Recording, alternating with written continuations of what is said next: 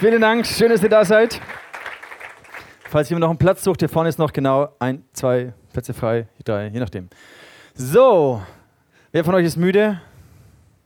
Okay, es geht, ihr seid die meisten fit, ja. Wir haben gestern ein bisschen gefeiert, der Harald ist verheiratet und die Eva, wuhu, war mega cool. Eine sehr, sehr schöne Feier. Wir machen eine kurze Gedenksekunde an sie. Okay. Ja. Okay, wir starten, glaube ich, mit Hoffnung. Bevor wir ein bisschen ähm, in die Inhalte reingehen, möchte ich unsere Perspektive von Nürnberg etwas weiten, und zwar auf das ICF Movement. Wir sind ja hier in Nürnberg, ein lokaler Ableger einer Bewegung, die 1996 in Zürich durch den Leobiger und andere dort gestartet hat. Und vor circa, vor ziemlich genau 20 Jahren, 1999 im September, habe ich das ICF in Zürich kennengelernt und die Leute dort kennengelernt und mir gedacht, hey wow, da ist so viel Potenzial drin. Ich liebe diesen Stil, diese Art, diese Liebe für Jesus und das möchte ich, dass es in meiner Stadt auch möglich ist. Und über die letzten 20 Jahre hat ICF nicht nur eine lokale Vision in Zürich und Bern äh, entwickelt. Damals gab es die ersten zwei Locations, sondern ICF ist mehr und mehr hat eine globale Vision entwickelt. Das war niemals das Ziel vom Leo, eine globale Bewegung zu kreieren, sondern irgendwie Gott hat es zusammengefügt. Und wenn wir uns anschauen, wo auf der Welt überall heute schon ICFs entstanden sind, ist natürlich der Schwerpunkt Europa, aber es gibt schon so die ersten Ausreißer bis hin nach Kambodscha, nach Rio und auch Tel Aviv von Polen und so weiter. Also es entwickelt sich so und man merkt einfach, und das ist das, was mich begeistert, dass da Gottes Hand irgendwie im Spiel ist. Was ich schätze am ICF ist, dass es eine globale Vision hat, aber jede Gemeinde doch einen lokalen Charakter. Und das ist, glaube ich, entscheidend auch für uns zu wissen, wer wir hier in Nürnberg sind. Wenn wir mal die verschiedenen ICFs in Deutschland und so Zentraleuropa anschauen, dann sehen wir die ganzen Städte und überall wird ICF gelebt und werden Gottesdienste und Celebrations gefeiert, aber jedes ICF in ihrer Stadt hat einen anderen Charakter. Hamburg ist sicherlich ganz anders als irgendwie Wien oder äh, Lausanne oder Genf oder Nürnberg oder München. Und das ist, finde ich, auch wichtig, dass wenn wir Teil eines globalen Movements sind, einer globalen Vision, dass wir einen lokalen Charakter haben. Und über diesen lokalen Charakter möchten wir immer am Anfang des neuen Gemeindejahres ähm, sprechen, immer im September. Und was noch vielleicht für den einen oder anderen interessant sein könnte, ist die Leiterschaftskultur, die im ICF Movement gelebt wird. Und es gibt ja weltweit einige Bewegungen, Kirchenbewegungen, auch sehr große, moderne Kirchenbewegungen. Und die haben ein bisschen unterschiedlichen Stil. Und wo der Leo uns das so aufgezeichnet hat, hat was denn das ICF Movement ausmacht, die Leiterschaft im ICF Movement ausmacht, ähm, sind mir einige Kronleuchter aufgegangen und ich möchte euch anhand von ein paar Symbolen das bisschen aufzeigen, was mich persönlich äh, mir nochmal bestätigt hat, warum ich im ICF Movement bin und nicht in einem anderen Movement. Wenn ihr euch mal diesen schwarzen Kreis hier vorstellt als die Mutterkirche ICF Zürich oder als die Mutterkirche äh, Hillsong in Sydney oder wo auch immer, es gibt so verschiedene Movements. Und es gibt ein Movement, das sind Ablegergemeinden, die ihr dann gleich in einem roten Kreis sehen werdet, so definiert, dass alles, was in diesen Ablegern, in diesen Tochtergemeinden passiert, ganz genau definiert und bestimmt ist durch die Mutterkirche. Das ist zum Beispiel dieses Bild. Also sehr eng, sehr bisschen zum Teil auch autoritär und es muss alles genauso sein, wie es die Mutterkirche vorgibt. Das wäre zum Beispiel ein Setting, in dem ich mich nicht wohlfühle. Andere Pastoren lieben das und es gibt eine große weltweite Bewegung mit viel Musik, die das genauso lebt und es ist super, aber nicht wirklich unser Ding. Eine andere Bewegung ähm, gibt es so, dass in der, in der Zen, im Zentrum eine, eine Mutterkirche steht und dann gibt es andere so ein bisschen Gemeinden, die sich damit identifizieren, auch den gleichen Namen haben, aber doch relativ losgelöst sind. Eigentlich komplett machen können, was sie wollen, mehr oder weniger. Und das ICF Movement, was es auszeichnet, ist, dass es im ICF Movement eigentlich so überlappende Kreise gibt. Da gibt es die Mutterkirche und natürlich ein, ein Leitungsteam und ein Movement-Team und, und, Leiter, die das dort voranbringen. Und da gibt es lokale Gemeinden. Und so könnt ihr euch das eigentlich vorstellen, dass es überschneidende Flächen gibt, wie diese blaue Fläche hier. Und das ist das, was im ICF Movement, was uns verbindet. Und da sind diese Werte von, von Vision, der Herzschlag der, des Movements. Da gibt es Wertekultur, einen Stil, auch Leiterschaftskultur und vor allem Freundschaft. Jetzt diese Woche war meine Frau, die Franze, mit all den Pastorenfrauen fünf Tage auf einem Timeout. Im Oktober fahren wir mit allen Pastorenmännern auf ein Timeout und da leben wir Freundschaft. Letzte Woche war der Andy Struppler hier aus Kambodscha und obwohl er ewig weit weg ist, uns verbindet eine fast 20-jährige Freundschaft. Und es ist so begeisternd zu sehen, wie in Kambodscha oder in Tel Aviv oder Rio de Janeiro, wo einfach Gott sein Reich baut und wie es eine Bewegung ist, die vorankommt, die uns verbindet durch eine Vision, durch Werte und durch Freundschaften, aber gleichzeitig auch viel Freiraum lässt. Also niemand sagt uns in Nürnberg, um wie viel Uhr wir Gottesdienste machen, wie viele Lieder wir spielen, wann die Kollekte kommen muss, etc., wie unsere Live-Groups strukturiert sein müssen. Da haben wir sehr viel Gestaltungsspielraum. Und das empfinde ich als sehr, sehr gesund und positiv und deswegen fühle ich mich wohl. Vielleicht interessiert es den einen oder anderen, äh, war auch ein kleiner Augenleuchter, aber ich, ich finde es genial, euch das einfach mal in dem Kontext zu sagen, wie wir, auf welche Art wir connected sind. Und ich bin dankbar für die Leiterschaft, unter der wir stehen. Ich bin dankbar für meine Leiter, für meine Mentoren und für diese Vision, diesen Stil und diese Kultur, die wir im ICF Movement haben. Dafür bin ich persönlich sehr, sehr dankbar. Ich bin auch dankbar über den Charakter, den lokalen Charakter, den wir hier in Nürnberg entwickelt haben, den Gott uns so äh, in die Herzen geformt hat. Und wir sprechen ja immer wieder darüber, dass es an diesen drei Begriffen Glaube, Liebe und Hoffnung sich orientiert. Und für alle diejenigen von euch, die diese Bibelstelle noch nicht auswendig können, Gäste und Besucher ausgenommen, ihr seid heute Gast, entspannt euch, aber alle Eisdäffler, ich hoffe oder wünsche mir, dass ihr diesen Vers irgendwann intus habt. Und zwar im 1. Korinther 13, Vers 13. Wollen wir den mal zusammen lesen? Ja, machen wir das. Also 1, 2, 3, los. Was bleibt, sind Glaube, Hoffnung und Liebe. Von diesen dreien aber ist die Liebe das Größte. Sehr schön. Letzten Sonntag habe ich über das bisschen mehr gepreacht. Ich möchte ganz kurz das wiederholen. Wichtig war zu unterscheiden, wenn wir über Vision sprechen, eine ich liebe es, eine Mikro- und eine Makroperspektive zu betonen. Warum ist das so wichtig? Weil wenn eine Gemeinde Glaube, Liebe, Hoffnung oder welche Vision auch immer sich nur auf Mikro, auf, den, auf die Einzelnen, auf die kleinste Zelle konzentriert, dann stagnieren wir.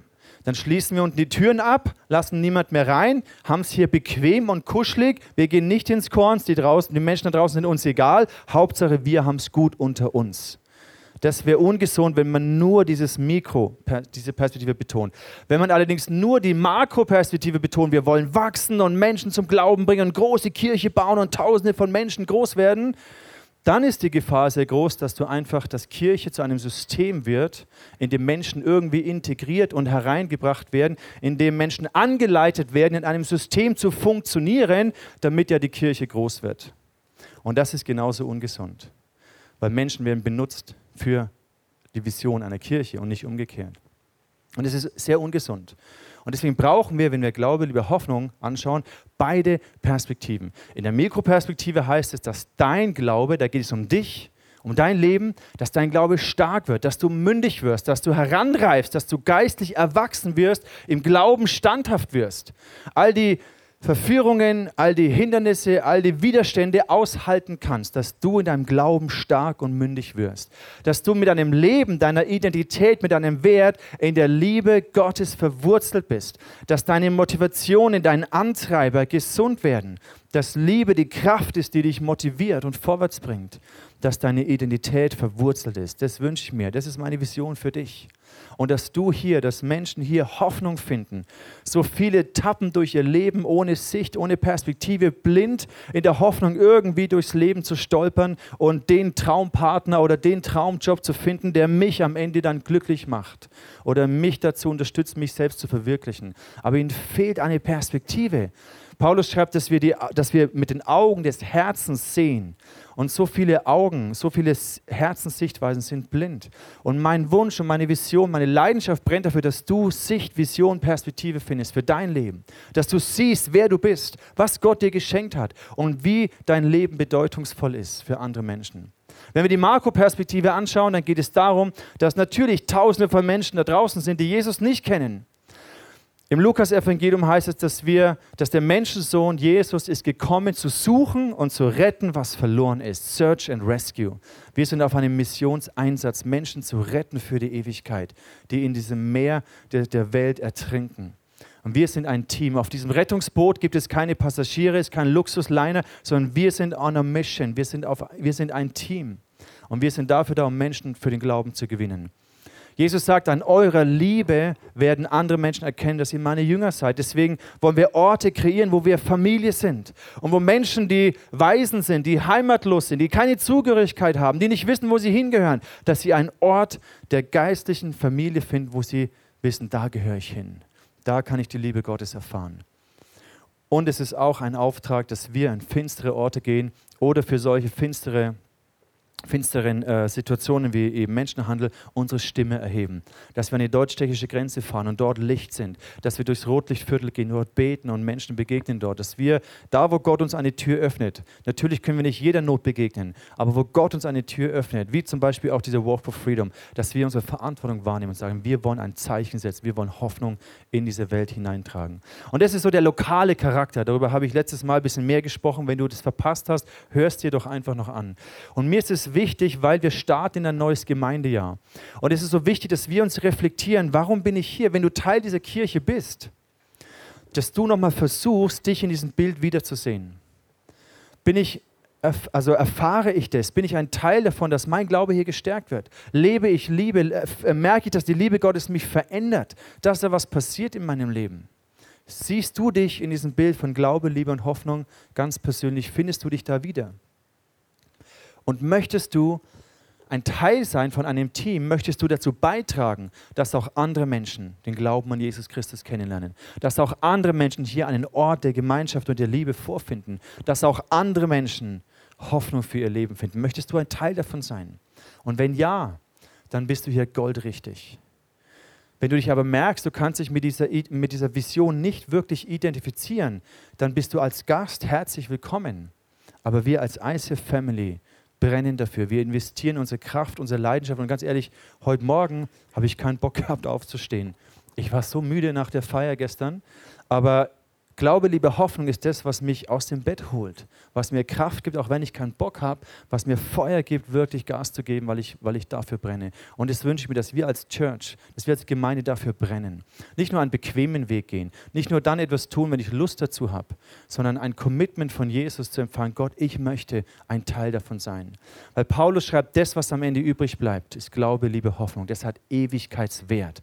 Und das so, ich kann euch das sagen, es ist so erfüllend, Du bist vielleicht körperlich müde, auch manchmal emotional erschöpft, aber geistig ist es erfüllend, wenn du weißt, ich investiere mein Leben für etwas, was bedeutungsvoll ist, was einen Unterschied macht in der Ewigkeit. Und dafür finde ich es wichtig, dass wir uns reflektieren am Anfang dieses neuen Gemeindejahrs. Jesus ruft uns dazu auf, ihm nachzufolgen. Also einfach zu glauben, dass er uns errettet hat und dann passiv zu warten, bis er uns in den Himmel holt, ist keine Option. Zumindest nicht eine Option für jemanden, der es ernst meint. Jesus ruft uns dazu auf, ihm nachzufolgen. Die Bibel sagt uns, Glaube ohne Werke ist tot. Ein Glaube, der sich durch Taten der Liebe als echt erweist. Das ist das, was wir brauchen. Und das ist eine Entscheidung, die jeder Einzelne immer wieder neu treffen muss. Bin ich bereit, mein Leben Jesus unterzuordnen? Bin ich bereit, dass sein Wille geschieht und nicht meiner? Bin ich bereit, dass er mein König ist, mein Meister, mein Herr, dass ich ihm nachfolge?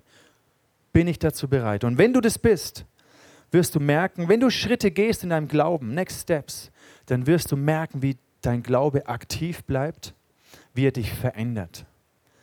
Im Korintherbrief, da schreibt Paulus, dass der Herr verändert uns durch seinen Geist.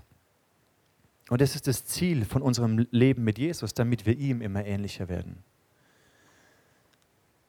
immer mehr Anteil an seiner Herrlichkeit bekommen. Wenn wir getauft werden, dann werden wir getauft auf den Namen Jesus Christus. Wir empfangen eine neue Identität. Wir schlagen einen neuen Weg ein. Taufe heißt, Jesus, ich folge dir nach. Mein altes Leben ist vorbei. Ich lebe nicht mehr für mich selbst. Ich bin gestorben am Kreuz. Ich lebe für dich, Jesus. Und dann stehen wir in einem Prozess, wo wir verändert werden wo dieses, diese alte Natur, diese alten Eigenschaften, dieses sündige Wesen immer mehr schwächer wird, immer mehr abbricht. Und Jesus in, seiner, in seinem Wesen, in seiner Art, in seiner Liebe, in seiner Kraft immer mehr durchbricht. Und wenn wir uns darüber nachdenken, was, was heißt es, dass wir verändert werden, dass wir ihm ähnlicher werden? Wie ist denn dieser Jesus? In was werden wir denn hinein verändert? Es geht ja nicht darum, dass wir hier irgendwie Dreadlocks und Jesus schlappen und irgendwie im Gewand rumlaufen und äh, auf dem Wasser gehen. Gut, das wäre vielleicht schon noch stylisch, aber, aber das ist ja nicht der Punkt. Was heißt es denn, dass wir verändert werden? Wenn wir Jesus anschauen, sehen wir drei, na, nicht, nicht Eigenschaften, aber vielleicht drei, drei Wesensmerkmale, die wir an ihm erkennen. Und zwar als allererstes wird uns bewusst, Jesus ist als Sohn. Er war der Sohn Gottes. Und interessant ist, wenn wir sein Leben anschauen, dass er 30 Jahre lang gar nichts gemacht hat. Nichts Spektakuläres. Er hat als Zimmermannstyp gearbeitet. Und dann wird er getauft von Johannes dem Täufer. Und an der Taufe empfängt er diese Bestätigung seines Vaters, eine Stimme aus dem Himmel. Du bist mein geliebter Sohn, an dir habe ich wohlgefallen. Das bedeutet, der Vater hat diese Sohnschaft bestätigt, das, sein Wohlgefallen über Jesus bestätigt, bevor er irgendein abgefahrenes, stylisches Wunder gemacht hat. Bevor er eine hammermäßige Bergpredigt rausgehauen hat, hat der Vater ihn einfach nur bestätigt, weil er sein Sohn ist. Und auf dieser Grundlage der Sohnschaft, der Bestätigung des Vaters, hat Jesus seinen Dienst begonnen. Er ist Diener geworden. Es heißt von ihm, dass er Knechtsgestalt angenommen hat. Er ist nicht gekommen als Herrscher, er ist gekommen als Diener. Er hat sogar seinen Jüngern die Füße gewaschen.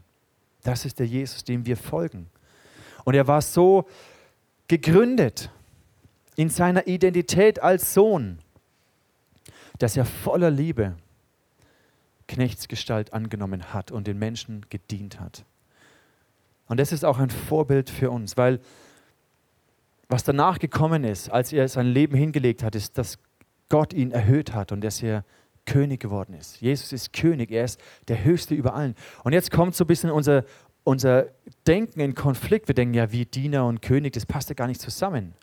Hier merken wir, dass wir sehr häufig in unserer Art zu denken sehr griechisch geprägt sind. Deswegen tickst du griechisch oder jüdisch, also isst du äh, Gyros oder Falafel. Ja, ähm, bedeutet, dass in unserer westlichen Kultur griechisch geprägt zu sein, auch viele theologische, theologische Diskussionen springen aus diesem Denken richtig oder falsch. Entweder oder. Entweder du bist geistgetauft und redest in Zungen oder nicht.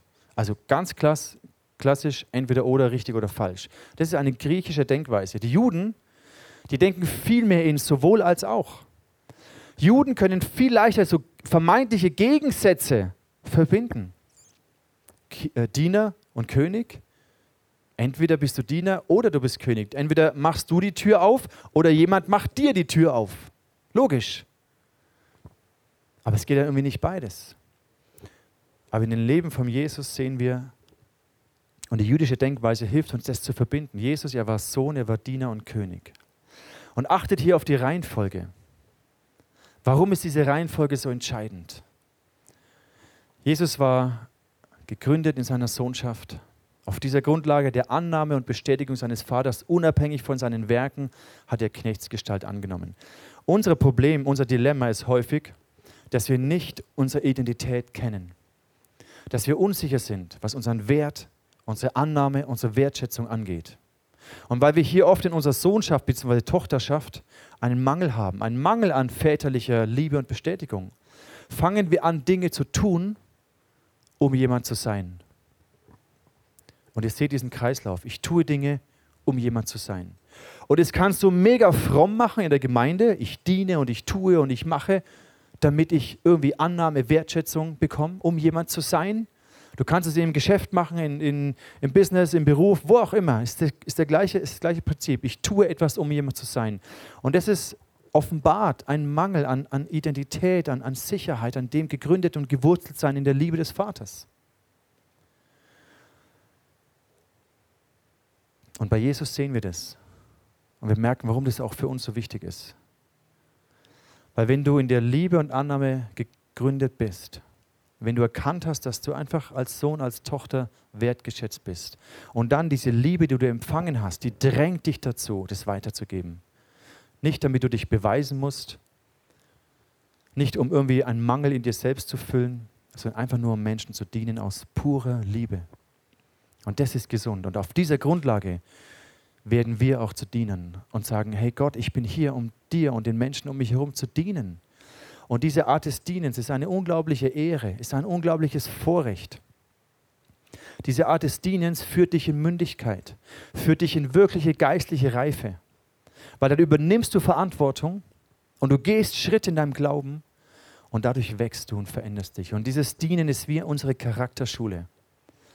Ich glaube, Gott hat es ganz bewusst so impliziert, weil die Welt kennt es nicht. In der Welt ist so, wer der Größte sein will, der muss irgendwie sich durchboxen, sich beweisen, seinen Status präsentieren und dann bekommt er Achtung und Ehre. Aber Jesus sagt, hey, im Reich Gottes ist es anders. Der, der der Größte sein will, der sei euer Diener. Und ich habe euch die Füße gewaschen und folgt meinem Beispiel, sagt Jesus. Dienen ist unsere Charakterschule. Und wenn wir dieses, dieses Dienen überspringen wollen, wenn wir sagen, ja, Sohn sein ist schon cool und dann will ich König sein, dann will ich Herrlichkeit haben. Wir haben vorhin gelesen, dass wir, dass seine Herrlichkeit immer mehr durch uns sichtbar wird. Und Herrlichkeit hat, ist etwas Königliches. Aber es funktioniert nicht, wenn wir diese Stufe des Dienens, diese Charakterschule überspringen. Warum? Weil dann will ich als König diese Macht, den Einfluss, den ich habe, einfach nur missbrauchen, um mein eigenes Königreich zu bauen, um mich selbst darzustellen.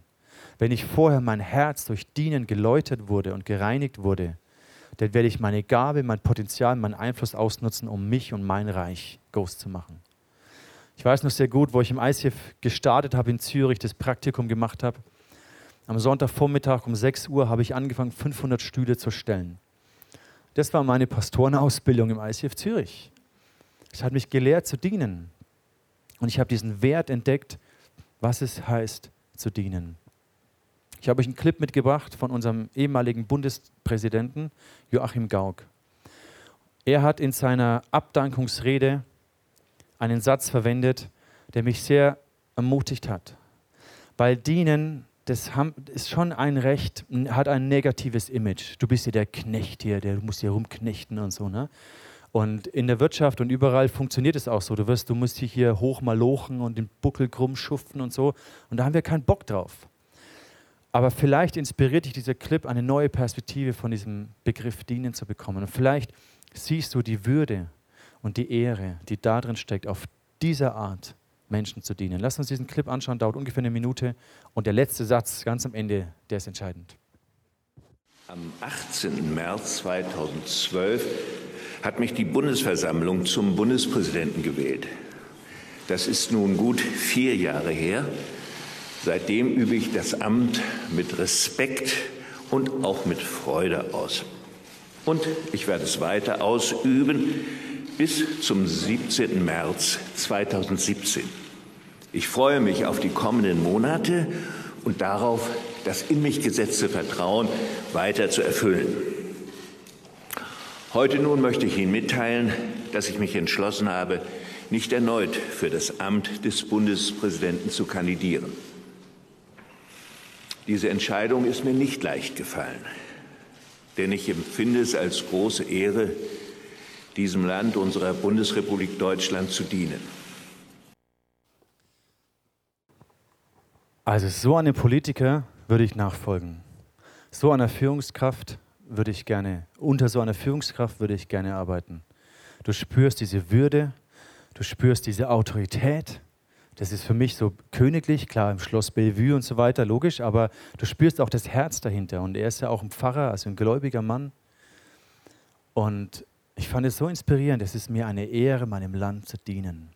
Und wenn wir diese Perspektive von Dienen wieder ergreifen, wenn wir mehr solcher Führungskräfte und Politiker haben in unserem Land, es wäre unglaublich. Aber wir sehen genau das Gegenteil, dass Macht, Einfluss häufig ausgeübt wird, um Status zu präsentieren. Aus, und, und all dieses Statusgetue und so, das ist doch offenbart immer nur so eine, eine immense Charakterschwäche. Und so viele Menschen, die Macht und Einfluss haben, aber charakterlich so kaputt sind, da kann ja nichts Gutes draus werden. Wir als Kirche können und müssen einen Unterschied machen. Wir dürfen sie nicht verurteilen, wir sollen für sie beten, für unsere Führungskräfte, für unsere Politiker. Wir sollen für sie beten. Und wir sollen einen Unterschied machen.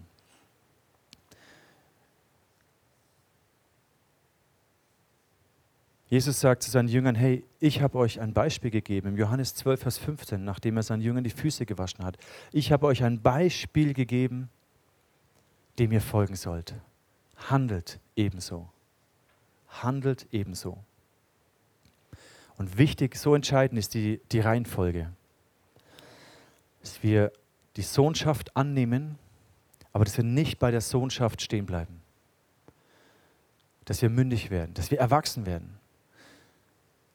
Ohne irgendjemanden zu nahe treten zu wollen, aber so häufig sind Menschen jahrelang Christ, aber geistlich noch so unmündig.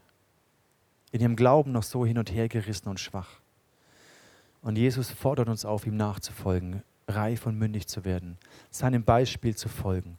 Die Grundlage dafür ist die Sohnschaft. Ohne die Sohnschaft wird auch das Dienen ungesund. Dann landest du im Burnout, weil du dich aufarbeitest, es jedem recht machst, aber am Ende versuchst du nur deinen eigenen Mangel zu stillen und es funktioniert nicht. Deswegen, Glaube, Liebe, Hoffnung ist so fantastisch, weil es gründet dich in deinem Wert, in deiner Sohnschaft und es fordert dich aber auch, dein Glauben durch praktische Liebe auszudrücken.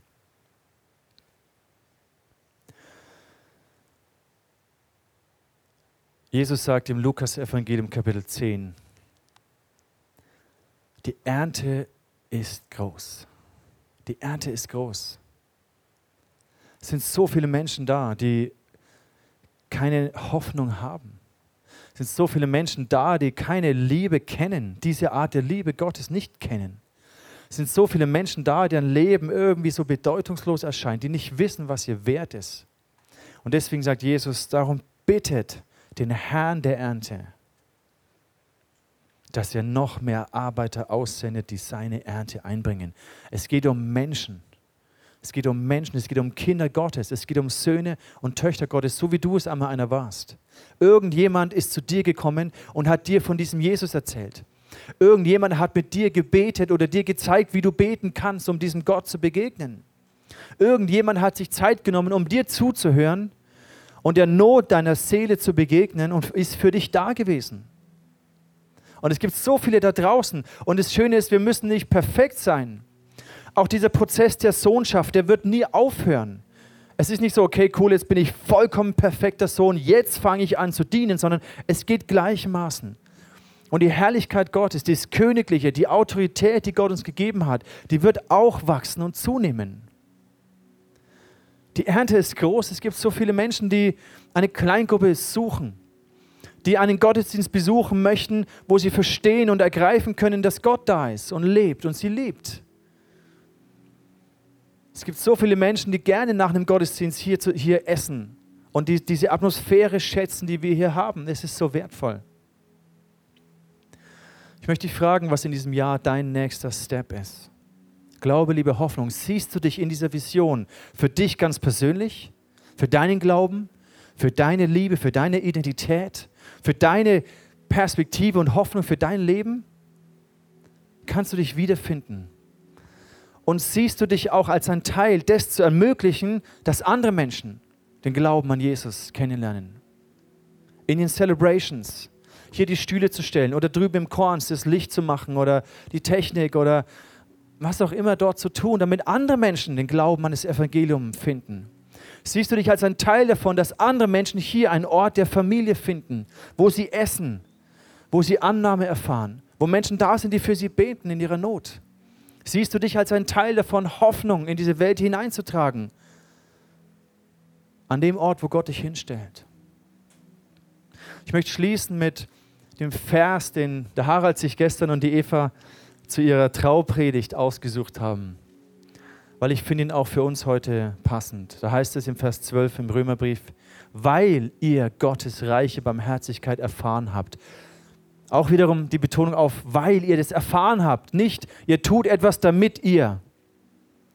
Dieses religiöse System, du musst leisten, brav sein, alle Regeln befolgen, damit du geliebt bist oder angenommen bist. Nein, wir leben nicht Religion, wir leben nicht Religiosität, sondern wir leben das Evangelium. Und das Evangelium sagt dir, du bist geliebt und weil du geliebt bist, weil du die, die Barmherzigkeit Gottes erfahren hast, deswegen, wie es Paulus hier schreibt, fordere ich euch auf euer Leben mit Leib, euch mit Leib und Leben Gott zur Verfügung zu stellen. Das heißt, Gott, hier bin ich. Mein Leib und mein Leben, das heißt mein Leib, meine Talente, meine Fähigkeiten, mein Know-how, das, was mir Spaß macht, Gott, hier ist es. Wie kann ich es für dein Reich einsetzen? Wie kann ich meine Talente einsetzen, dass Menschen im Glauben dir begegnen, dass Menschen Liebe erfahren? Und letztes Mal habe ich diesen Joke gebracht. Du kannst vielleicht nicht Videos schneiden, aber du kannst Tomaten schneiden.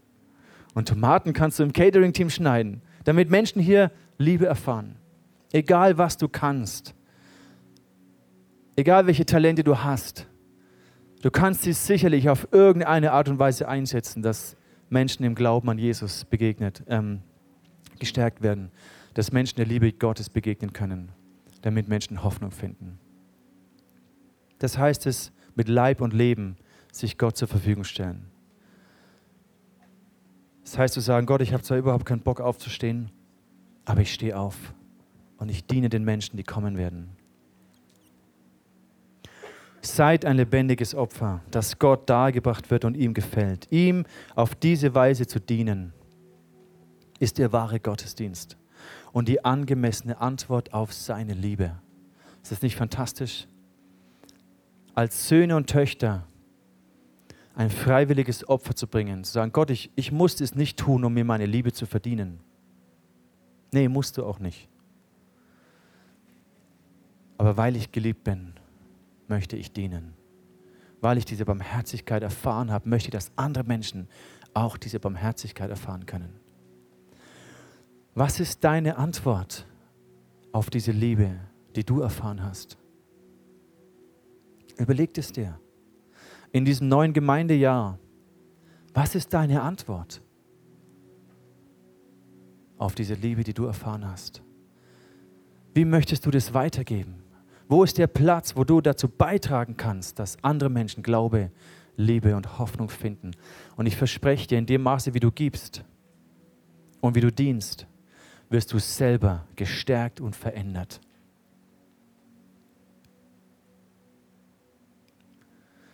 Was wäre, wenn dieser Charakter von Jesus durch dich sichtbar wird?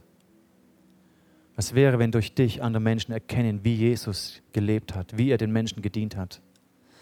Was wäre, wenn Gott dir Einfluss gibt, Autorität gibt, im Geistlichen, vielleicht auch im Natürlichen, vielleicht wirst du eine Führungskraft, vielleicht gewinnst du politischen Einfluss, vielleicht gewinnst du, gewinnst du Einfluss durch, durch Finanzen, durch deine Kompetenz, Gott möchte dir Einfluss geben, als König in dieser Welt zu regieren, geistlich gesehen.